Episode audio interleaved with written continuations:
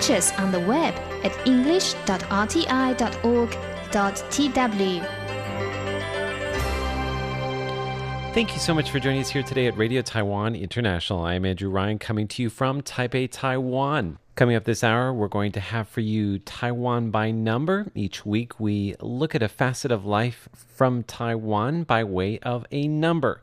Also, we'll have for you Chinese to go. That's a little free Chinese lesson for you.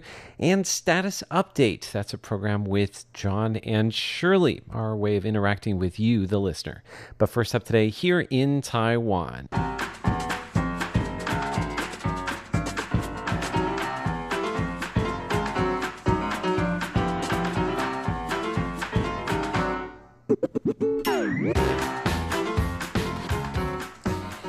This is here in Taiwan. It's Tuesday, May 14th, and in the studio today we have Natalie So, Hello. Jake Chen. Hello. I am once again Andrew Ryan. In today's program, we're going to tell you about three guys who wore skirts to a anniversary celebration at their high school. We'll tell you why they wore skirts. Also, Chinese high school arranges a pillow fight. That sounds like fun. How fun. I wouldn't mind being involved in that. and uh, we're going to tell you about a very strangely flavored toothpaste. Um, something you would not normally associate with a toothpaste. Uh, just a little hint it's a hot and spicy uh, offering. Jake already has a weird look on his face. Yeah, I'm confused. You, you should be confused. I don't think that us telling you about the story is going to make you any less confused. Uh, so, all that and more in today's Here in Taiwan.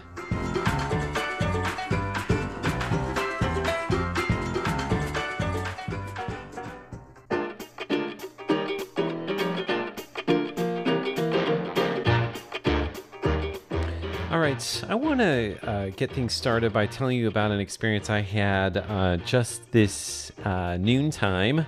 I had uh, landed at the airport in Songshan in uh, Taipei City, just returning from a little mini trip um, to southern Taiwan. Oh, cool. Uh, when I got off the plane, I uh, decided I needed some coffee. So I ventured down this little uh, hallway that leads from the airport to the MRT station, so the metro station. Um, and I found a little cafe shop, a cafe shop, a coffee shop, as they're sometimes known. And uh, what was interesting about this uh, cafe is that it was fully automated. So by fully automated, I mean there were no people running the cafe. As in, you drop a coin and then you choose the coffee of your liking. Oh. Yes. So this cafe was called Coco Cafe. Uh, it says Wuran Cafe, so uh, personless or I guess um, Unmanned. unmanned, unstaffed uh, cafe. Uh, and basically, you walk in there, and it has a row of uh, machines. And what you do is you can choose what kind of coffee you want. Uh, you can choose how strong you want it to be, like the amount of like beans they use in the cafe. Like for example, like I like mine very strong, so I chose an americano, like um, just a black coffee, and then I boosted the level of strength of the coffee Crank it all the way to the left. get all the way to the left. That's right. Um, then you give me the give me the give me coffee or like or let's not just do this at all, right? Like, um, there's no point in just going for water, right? And so uh, then you insert some coins, and then it's I mean it's kind of like a regular coffee machine that you'd find in most places, except the options are more varied. Oh, cool. Do So they have an- latte? They do have lattes. Oh, cool. Yes. Uh, and uh, so there's two of these machines in the shop, uh, and then a lot of empty seating, and then that was it. And uh, I was thinking to myself, like, what's what's going on here? Like, what what is my big takeaway from this? Um, I'm waiting for that. Robots are taking over people's jobs. kind of. That's one of the things i was thinking like d- how did i feel during the process? Because sometimes like it's not just is it convenient? You know because clearly it was convenient. I didn't have to talk to anybody. I could just press a button and i could get exactly what i wanted.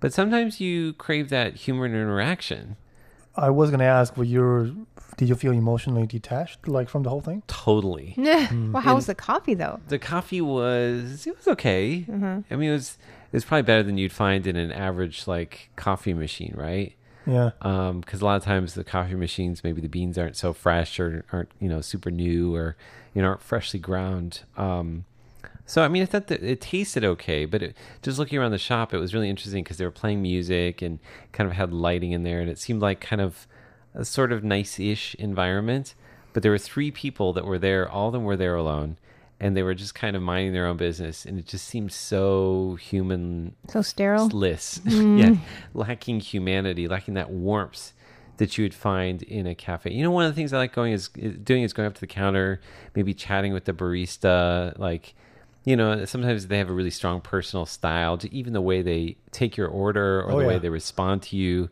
just makes you feel like you're part of the world. And if you're there by yourself, like maybe if they're if they're you're there with a friend, right? You have somebody to chat with, and kind of your focus is on the other person. But if you're there by yourself, to kind of be in that environment and not have any like human interaction, really felt weird. Yeah, it felt pretty. The whole thing felt pretty distant, Just the way I'm describing it, dis- right? despite the fact that uh, you walk up to the machine and and, and, and had your options. I, I, the way you describe it, though, does bring me to the name of one American painter, Edward Hopper, who's known for uh, painting scenes of isolation. I wish he'd been there alive to paint it. Is he? He's the guy that um, painted the like a famous night sh- scene of like a. Nighthawk, that's him. Yes, It's a it's like a corner shop or corner cafe, maybe a diner. with a lady in red and a guy in a suit. That, Yeah. that's him. Yes. Exactly, and it looks like kind of like maybe late at night in like maybe Manhattan or Yeah. in the 1950s or something. Yeah, fifties exactly. Okay, yeah, I love that painting. Yeah. Imagine him painting that. Sounds really depressing. what do you think about this, Natalie? Oh, it sounds kind of sad. It sounds like um, a world with a lot less human interaction. Mm. Do you think about this much, or am I the only one that just kind of No, I don't think about it much. good? in a sense that is it going to be generalized i don't think it will and if it does in the airports it might not be a bad idea because i don't think that's a place where people want to stay for a prolonged period of time Yeah. do you prefer a homely feeling in, in uh, feeling in average cafes absolutely but in a place where you want to go in and out an absence of humans might not affect you that much So maybe the kind of the efficiency of it, or the kind of the speedy nature of it, trumps kind of human interaction. I guess when you're traveling, you don't really want like want in that environment yeah when I'm on a long over, especially overseas flight, like I don't want to talk to anybody. Like, Same here. Don't look at me. I'm not going to chat next to you if you're sitting next to me on a plane. So don't expect. That's so unlike Andrew. no, it's funny. I actually posted this on my Twitter account, the, a picture of this um, automated cafe. Oh, cool. And a couple people responded. One of the funny responses was, um, "So nobody misspells your name on the cup." that's, that's one of the benefits. Um, but what I thought was interesting is, is like, because a lot of times in Taiwan, if they see me, they'll just write on the cup like "why" or like Really? lol why," Foreign. Uh, just foreigner, right? so they don't bother getting the name because they're afraid they're going to write it wrong anyway. Um, but yeah, I don't know. I, I guess for me, uh, usually when I go to a cafe, it's because I want to sit down and enjoy my coffee and maybe read a book or kind of work on my computer. So just having maybe a little bit of human interaction, little Yeah, warmth. that would help. Yeah, yeah, makes agree. the whole experience that much more approachable and personable.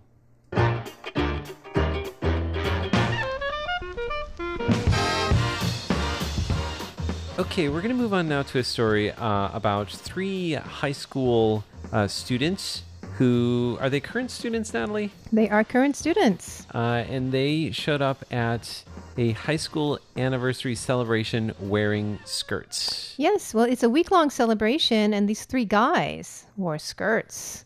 And they said they want to break gender stereotypes and underline the personal freedom of choice. Hmm. And even President Tsai Ing-wen heard about it.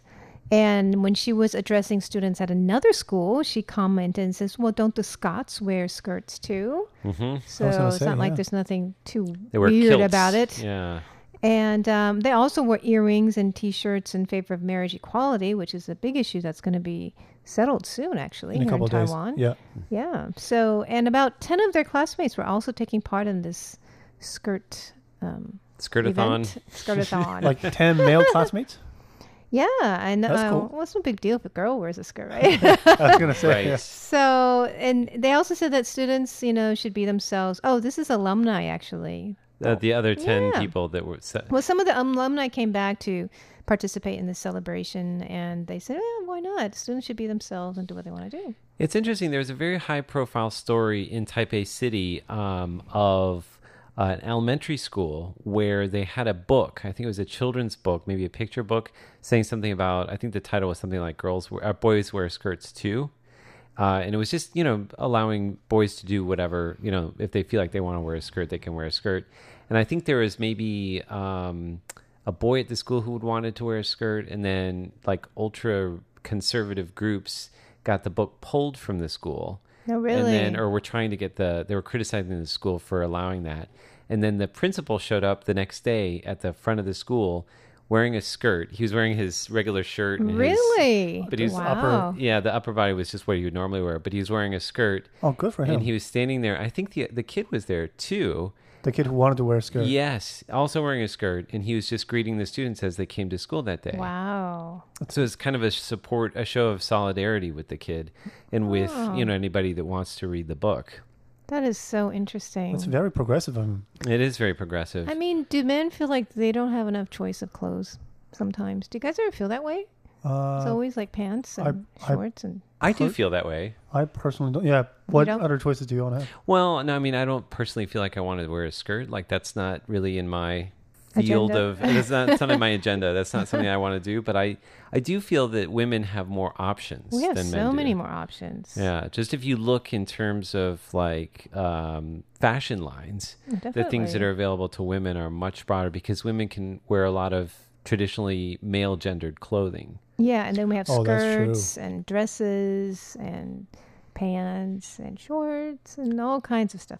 I All mean, I think- of tops. As men, we're socialized to kind of have a much more narrow uh, frame of reference when it comes to what we wear. Like the options are much narrower. Yeah. Now that you mentioned, it, I don't dress much differently from when I was back in junior high. Yeah. Yeah. Like, I don't- I, I- never felt like I need to. I don't th- think I change wear much. I mean, I, I probably wear a little bit more kind of a wider variety of colors, Okay. perhaps. But I, in terms of what I actually wear, I don't think. I mean, it's like pants, shorts, t-shirts, Yeah. shirts.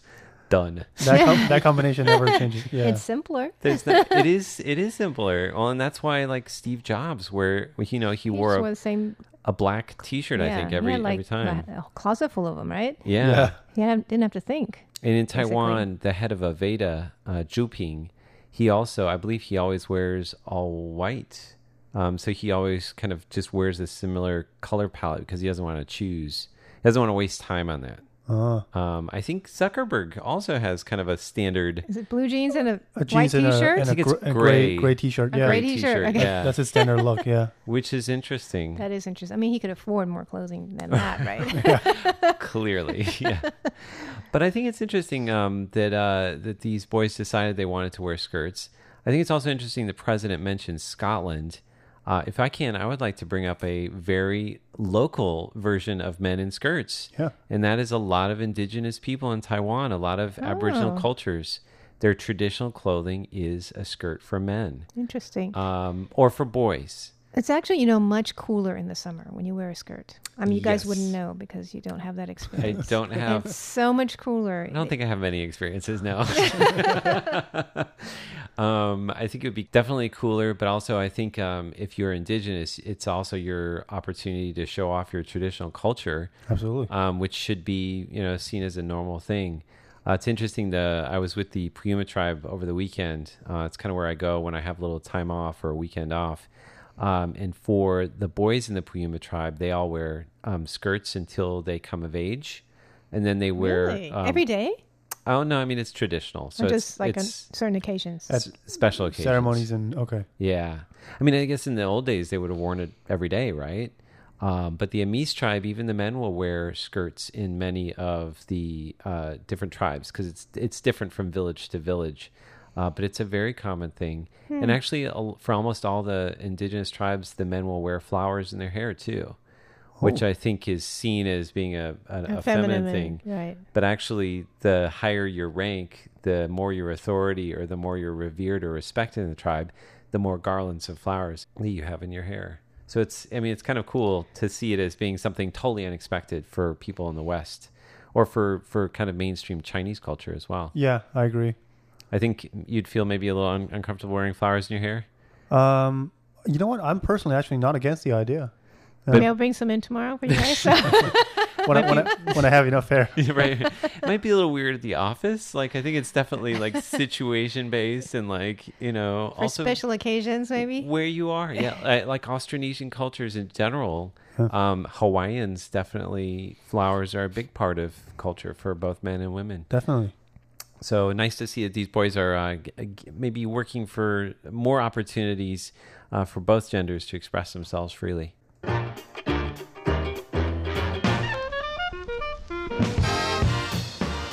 All right, we're going to bounce from a uh, Taiwanese high school on over to a Chinese high school where they held a pillow fight. Tell us about that, Jake.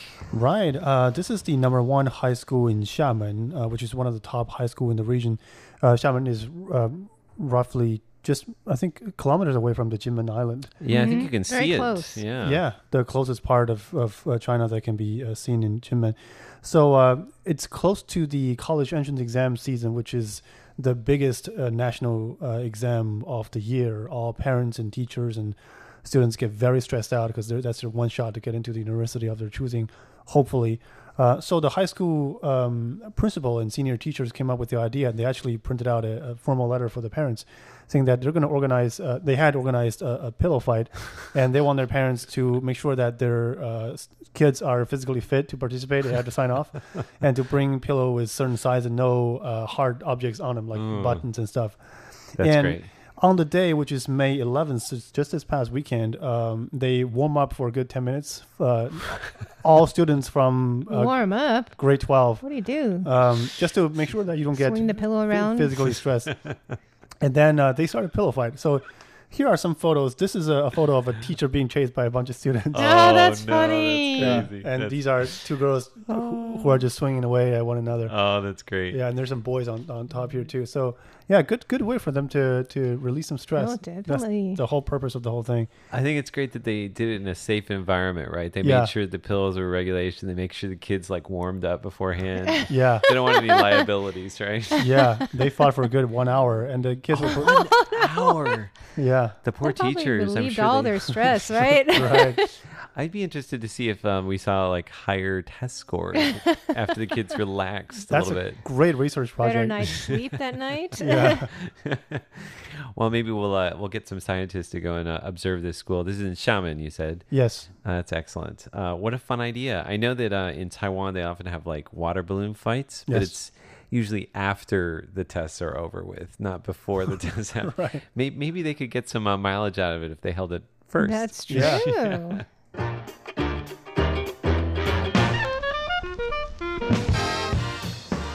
Okay, we're going to finish things off today with a strangely flavored toothpaste. Yes, the Chinese toothpaste maker and a hot pot chain came together to make a limited edition of hot pot flavored, coming in three varieties of spicy. The last is scandalously demented spicy. Oh wow. it sold out in seconds. What? So there were 3,000 pre-orders and 200 were left, and the rest sold out in 11 seconds. The 200 sold out in 11 seconds. Is it actually seasoning that's wrapped in uh, packages? I don't know like- how they do it, but these are some of the comments of those who uh, tried it. It felt like flame was bursting out of my mouth. The No feeling ki- was like eating 10 spicy beef kebabs. No kidding. Um, it was not the hot pot taste I imagine. It's an inexplicable spiciness. It's impossible to tolerate after brushing for two minutes. One dude actually tried for two minutes. Wow. And the Wow. nurse um, chimed in and said, um, This will not affect a user's health unless they have very sensitive gums. My So- question is: Is it actually good for your teeth? Probably not. I don't know. Well, it's a proper toothpaste. well, it is right? a proper toothpaste. Wow. Would you guys want to try that? No. No. How about you, Nelly? No. nah, Nah. Not think, into that. I think we're all going to skip on the hot pot flavored toothpaste. However, if you do try it, uh, do send us a letter. We'd love to hear from you. Uh, PO Box 123 199 Taipei, Taiwan, or send us an email rti at rti.org.tw. For here in Taiwan, I'm Andrew Ryan. I'm Natalie So. And I'm Jake Chen. Stay tuned. There's more up ahead on RTI.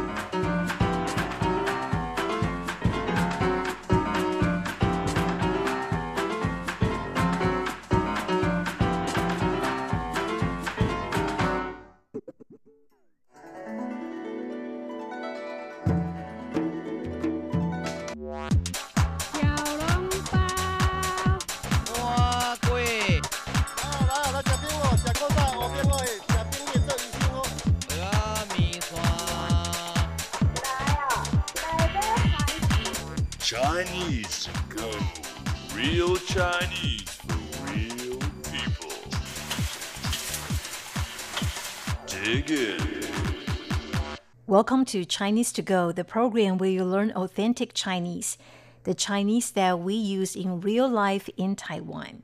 The graduation season will be coming soon. Let's listen to a conversation.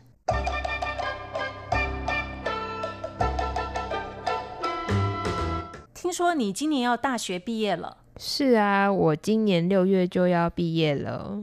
毕业典礼在什么时候？毕业典礼在六月下旬。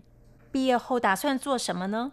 我打算先找工作，要找什么工作不知道，走一步算一步吧。 ？The conversation between the two women is about college graduation. 听说你今年要大学毕业了。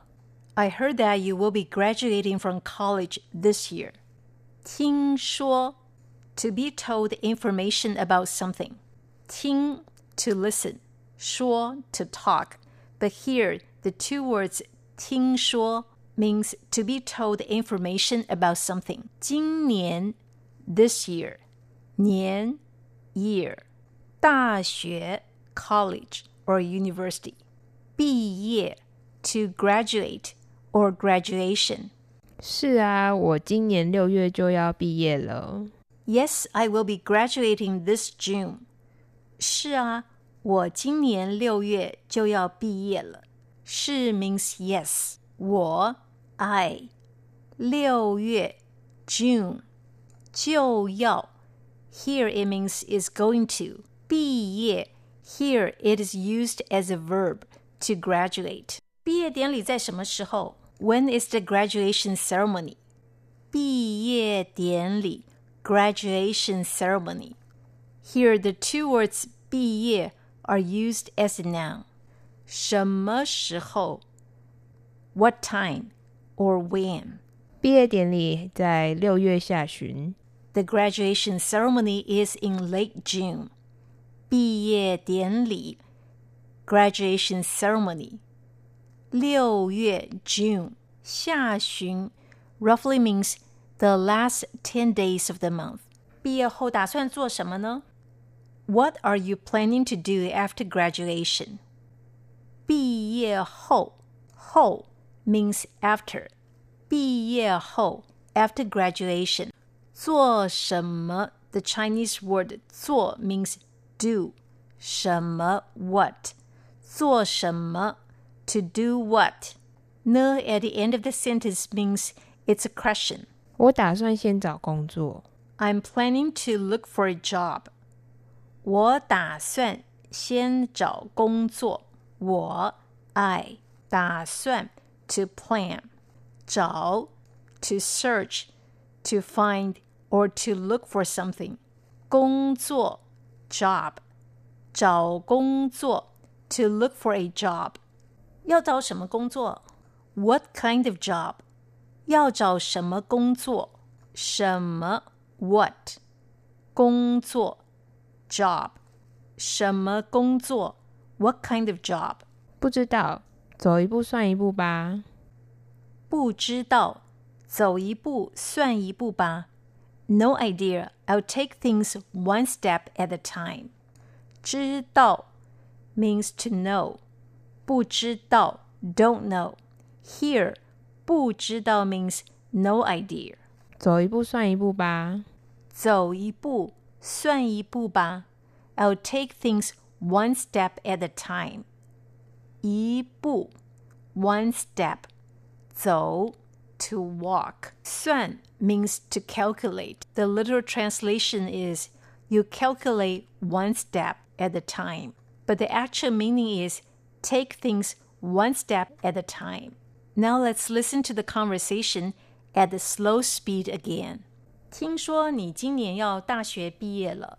I heard that you will be graduating from college this year. 是啊，我今年六月就要毕业了。 Yes, I will be graduating this June.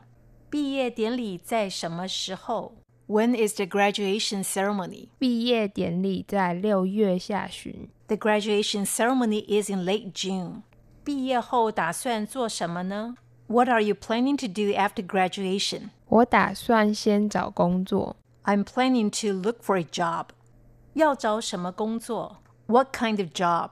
不知道，走一步算一步吧。 No idea. I'll take things one step at a time. And that's all we have for this week's edition of Chinese to Go, in which we talk about graduation.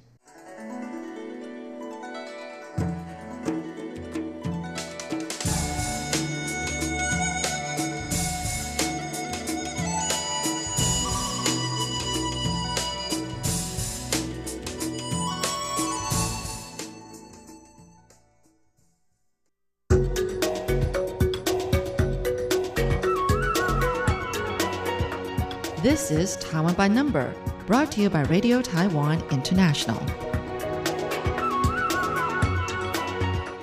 Each week in Taiwan by Number, we share with you a facet of life in Taiwan by way of a number. Now, this coming Sunday is Mother's Day, Natalie. That's right. So, our topic is related to that. It's about breastfeeding. Now, in just a moment, we're going to uh, share with you a report about how the WHO says that breastfeeding uh, can help reduce the risk of your child becoming overweight. But first, a question for you. Okay. Little quiz. All right. What percentage of babies under six months old in Taiwan are exclusively breastfed? 20%? 20%. One guess. Okay. Uh, very good guess. 20%. We'll have the answer for you in just a moment. First, have a look at this report. Taiwan is encouraging new mothers to breastfeed. Not only is it good for the baby, it's good for the mother, too. WHO research has found that babies that are breastfed for less than six months are more likely to become overweight children. Pediatrician Ce Caiwei says breastfeeding reduces insulin secretion, and bifidobacterium in breast milk can help reduce the likelihood of becoming overweight. A WHO study of 100,000 European school children found that of all the children that were not breastfed as babies, one in five was overweight. Last year in Taiwan, 46% of babies under six months were exclusively breastfed, close to the WHO world goal of 50% by 2025. The Health Promotion Administration's Chen Lijun says breast milk is the most natural, so it's better for babies than formula. The WHO recommends feeding babies only breast milk for the first six months and along with solids until the age of two. All right. So before the video, I asked you what percentage of babies under six months of age are exclusively breastfed in Taiwan? And you saw the answer in the video. You said 20%? Yeah. And the answer is have a look at this. I'm so impressed. 46%. That's a lot. Because I did that with my first child. That's very hard to do. I can't even imagine. They get really hungry, and Yeah. um, because breast milk is not as filling as formula milk. So you have to be there every three hours, or you have to pump, and, and there's a lot of work involved.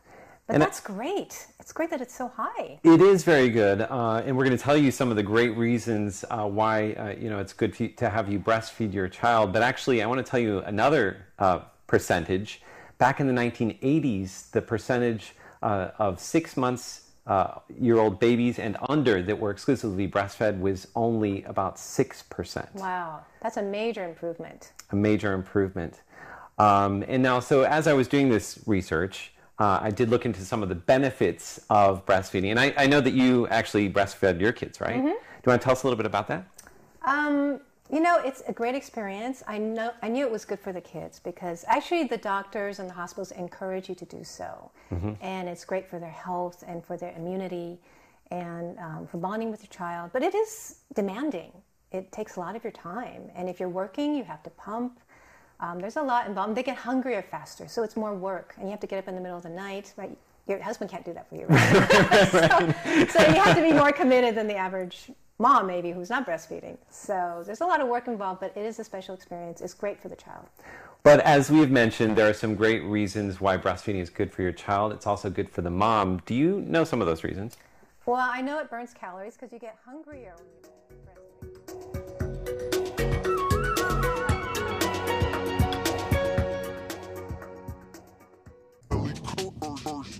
This is Status Update.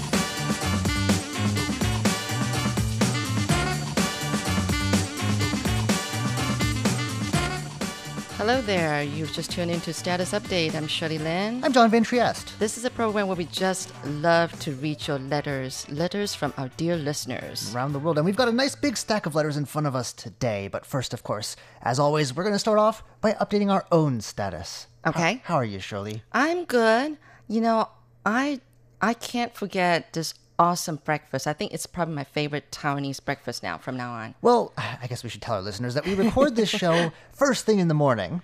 And so, yeah, we've just had our breakfast. Mm-hmm. Uh, so we've got breakfast on the brain. And also, uh, while we were eating, we were just thinking to ourselves, uh, we've had a lot of stories about what people here eat for breakfast, both on here in Taiwan. We've discussed it a couple times. Right. And uh, I think if I think if for if I recall correctly, there was this one survey that said that Taiwanese breakfasts are pretty expensive compared with uh, breakfast in other parts of the world. But then we went, hang on a Oh, minute. They're talking about, you know, eggs and bacon and stuff that we don't really eat here for breakfast most of the time. So it's not a very fair appraisal of how much an, a real average Taiwanese breakfast Yeah, actually costs. right. Yeah, it depends on what you order, right? Mm-hmm. Um, and then there was one saying, you know, there's something about health in breakfast, like there's hidden calories. Yes, which that- was alarming. I, I know, but you know, thinking about you know, actually Taiwanese food has a lot of carbs in it. Actually, another Taiwanese breakfast I kind of like is turnip cake, but there's a lot of starch in that one. I love that too. But you know, See? back in the day Yeah. when, when a lot of these things were invented, I mean, people were working on farms and things. They needed a full. I imagine it's the same with things like a full English, you know, or a, what's it called, a plowman's.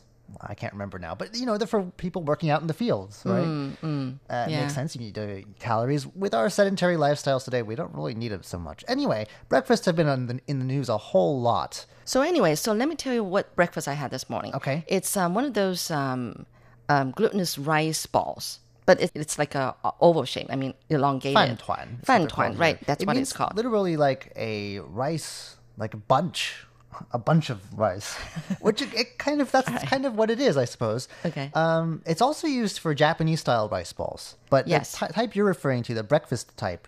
Usually, that's like a uh, sort of cylindrical, Cylindrical, shape. It's yes. of almost rolled out like a sushi roll. Yeah, yeah, yeah. And it, around it, in the middle, there's some fillings. Usually, a uh, fried cruller. Uh, sort Cruller, of a- yes. It's like a fried stick of dough, basically. Some, you Very know, crispy. pickled uh, turnips. Pickled you turnips, know. a bit of salty, Some- sour tang, Yes, and, and- crunch as well, Some come with an egg, you know, fried egg inside or something like that, Mm-hmm. and, and, all wrapped and, up in uh, a cylinder of rice, yes. hot rice. Right, and it's nice and hot. Anyway, I found this woman selling this. I, I think the absolute favorite of this thing, this rice, you know, roll up thing.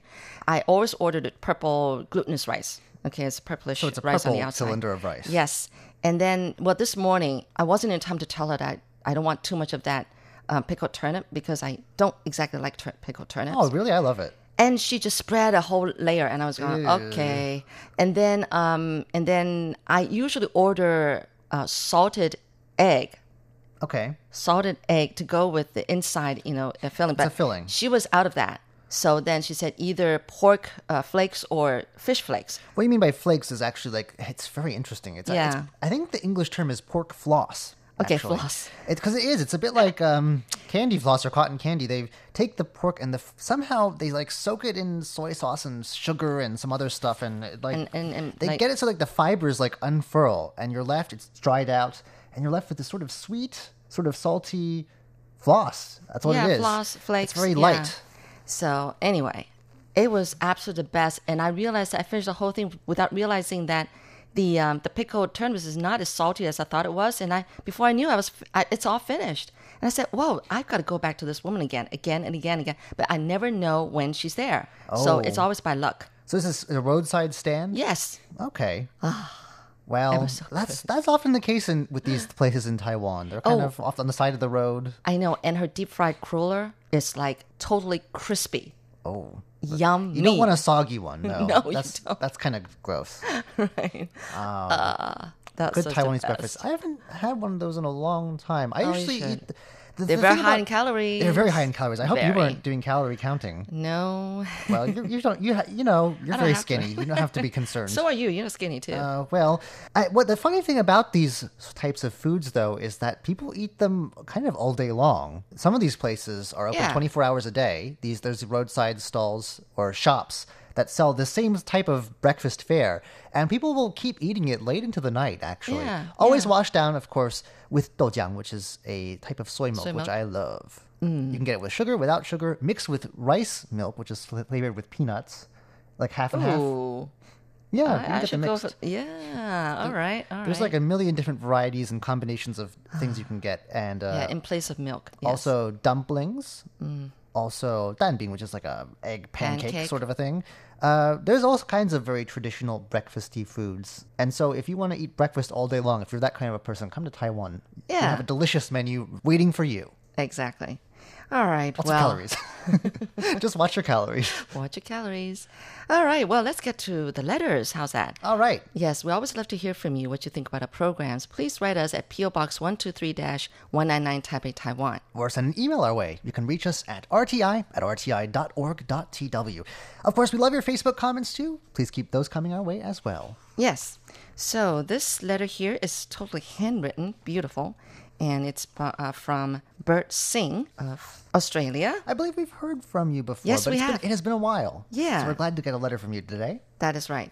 It says, Dear radio friends, hello. I had the pleasure again to listen to your broadcast in English to the Philippines on April 16th, Tuesday, from 1121 to 1140 UTC on the frequency of 12100 kilohertz. Hmm. So this is That's rare. We've mentioned this in the show before. Mm. Uh, That's a special program, not part of our regular broadcasting that you're in charge of, Shirley. It's called Philippines and Friends. But of course. and it's targeted at uh, Filipino nationals working aboard Taiwanese fishing boats, of which there are apparently quite a few. So yes, yes. We have a special program for our Filipino fishermen friends. Yes, Lots and um, there. Yeah, yeah. so it says the reception was fairly good and enjoyable. It's great to listen to shortwave radio, which I have done for quite a while. Uh, since 1967, apparently, to be exact.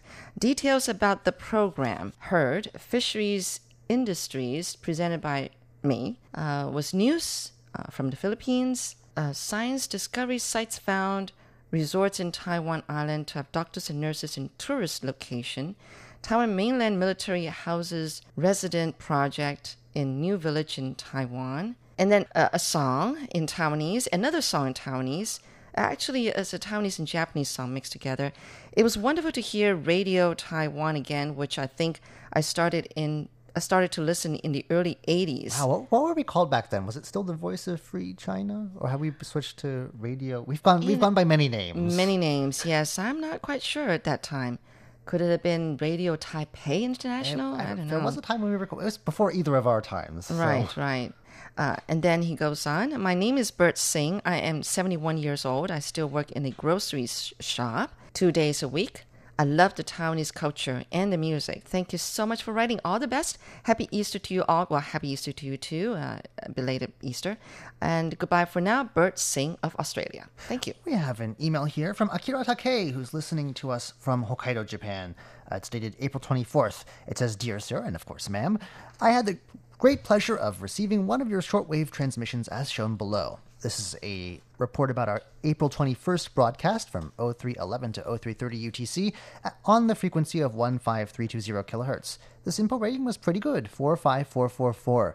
Under program details, there was an episode of Curious John about Jinmen National Park, an episode of Stroke of Light about a painter, and an episode of Feast Meets West.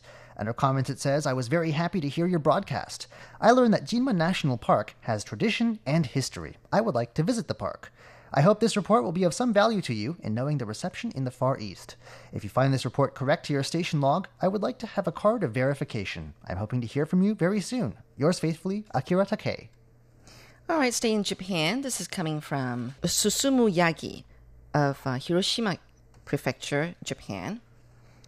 He listened in on April 21st from uh, 300 to 400 UTC on 15320 kilohertz. And under receiving condition, it says during the first 15 minutes, I was able to understand the broadcast sufficiently, but the audio signal became weak gradually. There was a lot of noise, and it was not possible to understand the content because it could be heard or not heard around 25 minutes.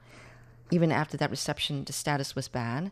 Chinese broadcast strong interference came in around 356 UTC. I can always listen in a little better condition. On the weekdays, Radio Japan interference came in at 15325 kilohertz. It's strong, and although the audio signal can be confirmed, it cannot be grasped clearly. I'm really sorry to hear that. And then he goes on. It says he's showing uh, pictures of um, it looks like cherry blossoms. Wow, and it's in color here. It says this is the park where I live. Princess Apple. Oh, the left photo is Princess Apple, and then cherry tree on the right photo. Cherry blossoms lasted about a week this year. It was scattered around the entrance ceremony. Of the schools, yeah, that's when uh, Japanese children start. Yes, in April. classes. Right. But it bloomed around the school entrance ceremony this year. I would like to thank you for the uh, report on the earthquake in Hualien. Here in Japan, there are big earthquakes in Kumamoto and Hokkaido, which have a seismic intensity of around 5. There was coverage in the newspaper the other day, but that AM broadcast may be almost was almost lost. Most of the current AM radio stations have FM complementary broadcasts. In Hokkaido, where the broadcast range is wide, there's a possibility that will remain partially. How about a medium wave radio station in Taiwan? I don't think there are a terrible number of them. I'm sh- I know that we have AM band stations, but most Yes. people listen to FM here. Yes. In fact, right. people often ask us, "Where can we hear your stations on FM?" Thinking that we do domestic broadcasts. Right, right. We only broadcast abroad. Okay, well, that was coming to us from Susumu Yagi of Japan. Thank you so much for writing and the pictures. We have a letter here from Brian Newell, who writes to us from Logansport, Indiana, USA. Thank you for bringing the bright side of the news along with a look at the real situation. You bring a consistent message of the value and good work that continues in Taiwan. This is a stack of reports about our shows from April. There was an episode of On the Line about Papua New Guinea, an episode of Ear to the Ground about Tom's World, which is an arcade here, and uh, it's very noisy. Oh, yeah, yeah, yeah. Oh, yeah, of course, for kids. I've been there, I think, once. It was noisy. you, you get hearing loss there. I mean, you played in there? No, but like I, I passed through it. Okay. And I was like, wow. I think that there's like a hazard. You know, you need Yes. need protective gear. Then there was an episode of status update about fireflies in Taiwan. Did you ever go see those? No, I haven't made it yet. Okay, you better check that Are out before they end. Oh, I know, really. Then an episode of Taiwan Insider about the KMT primary, including all potential candidates, and uh, also the ongoing competition between President Tsai Ing-wen one and former Premier William Lai for the DPP's nomination. There was an episode of Curious John about the Zhonghe District Burmese Streets Water Splashing Festival, which unfortunately had bad weather this year. Um, sorry to say. And an episode of Chinese to Go about how to wish someone a happy birthday. So that's from coming to us once again from Brian Newell of Logansport, Indiana, USA. Okay, and now we go over to Waluyo Ibn Ditchman of Indonesia. Dear RTI, I'm really happy to hear you every week. Uh, by listening to RTI English, I can improve my English and know more about Taiwan. I was hiking to Mount Ciremai, about uh, 3,078 above sea level. My Ciremai is highest mountain in West Java, Indonesia, and it's a national park. How about highest mountain in Taiwan? That would have to be Yushan, Right, Jade, Jade Mountain, Mountain. and uh, it is quite high indeed. I think it's above, it's well above three thousand. three thousand. I, I used don't- to remember memorize the Uh, number. we've lost the number. Right. It's very it's very high. right. So is it easy for hikers? Mm. No, it's No, not. And it's also, you need special. I think you need permission. You need a permit to climb. Right, Uh, right. But it is full of hikers. I'm sure you can be sure of that. It's a favorite. It's very well hiked. Yes. Okay, so he listened in uh, on April 24th, 25th, 26th, and 27th at uh, 0300 to 0400 UTC on 15320 kilohertz. And the SINPO rating is anywhere from 3 to 5. Okay. Um, he listened to Chinese to Go. Why you look so happy? I guess that's a phrase you learn. That's a good phrase to know. and then time by number, internet by number, status update, reading a letter from listeners from Japan. Also, then uh, on another day, news on USA supporting Taiwan for concrete action here in Taiwan, talking about yoga instructor. Another day on the 26th, Autotronic exhibition in Taiwan. Here in Taiwan was about same-sex marriages in Taiwan, and for Lights Camera Asia, about a Hong Kong filmmaker. And on another day, April 27th, it was uh, news about Coast Guard saving rare dolphins in Kaohsiung. Uh, also from Taiwan Insider talking about president candidates, plastic straw, the banning of plastic straws, and gender equality. And then Taiwan Today on gender equality in Asia in general. And then on April 28th, he listened to your program, John, Curious John, about the Southeast Asia Culture New Year celebration Songkran. Right. So thanks for your attention. See you in another email. Oh, yes, that would be great. Thank you so much for the details that was coming to us from Waluyo Ibn Ditchman of Indonesia. We go over now to Malaysia, where Tim Braille writes Greetings from Malaysia, and thank you for your recent QSL card. As before, I'm submitting another reception report. You may be interested to learn that Radio Taiwan International was received on the shortwave frequency of 9405 kHz very poorly on May 3, 2019, from 1600 to 1630 UTC here in the Kuala Lumpur area. A detailed reception report of this English language broadcast with audio files may be found below. Should it be correct, your recent QSL card for the month of May would be very much appreciated. Thank you. And this is once again a report about our May 3rd broadcast, which unfortunately had very poor reception 23322 on the SINPO scale here. That was on 9405 kilohertz.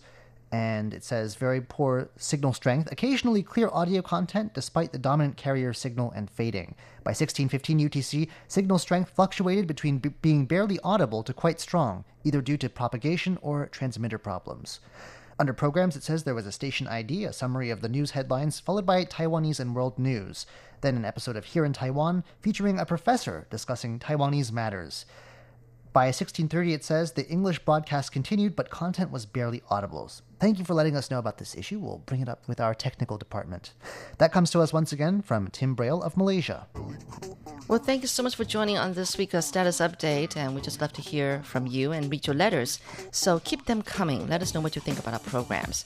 Our address is PO Box 123-199 Taipei, Taiwan. Our email address is rti at rti.org.tw. And of course, you can always leave us a note on Facebook telling us what you think about our programs. We look forward to hearing from you. Until next week, I'm Shirley Lin. I'm John Van Trieste. Goodbye. Bye.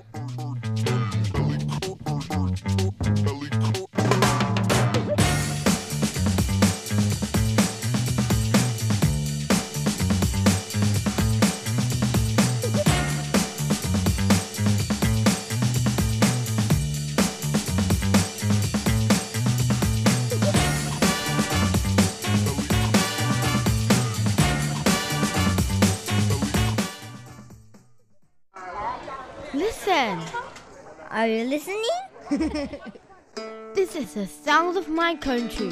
This is the sound of Taiwan.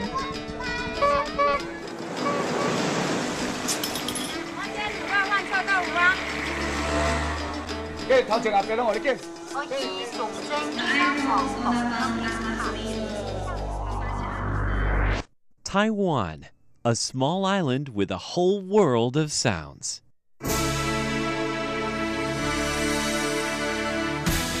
Thank you for listening to Radio Taiwan International, broadcasting from Taipei, Taiwan.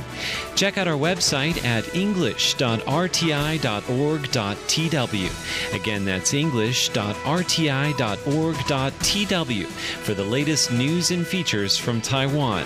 You can also listen to our programs and watch videos as well. Our 60 minute English language program can also be heard every day at the following times and frequencies. In southern China and South Asia from 1600 to 1700 UTC on 6180 kilohertz. Again, that's in southern China and South Asia from 1600 to 1700 UTC on 6180 kilohertz. And in Southeast Asia from 0300 to 0400 UTC on 15320 kilohertz. Again, that's in Southeast Asia from 0300 to 0400 UTC on 15320 kilohertz. We'd love to hear from you. Please send your comments to PO Box 123 199, Taipei, Taiwan. Again, that's PO Box 123 199, Taipei, Taiwan. Or send an email to rti at rti.org.tw. Again, that's rti at rti.org.tw. Also, visit us on Facebook. The address is fb.me forward slash Radio Taiwan International. Once again, on Facebook, we're located at fb.me forward slash Radio Taiwan International for videos, photos, and news of interest from Taiwan.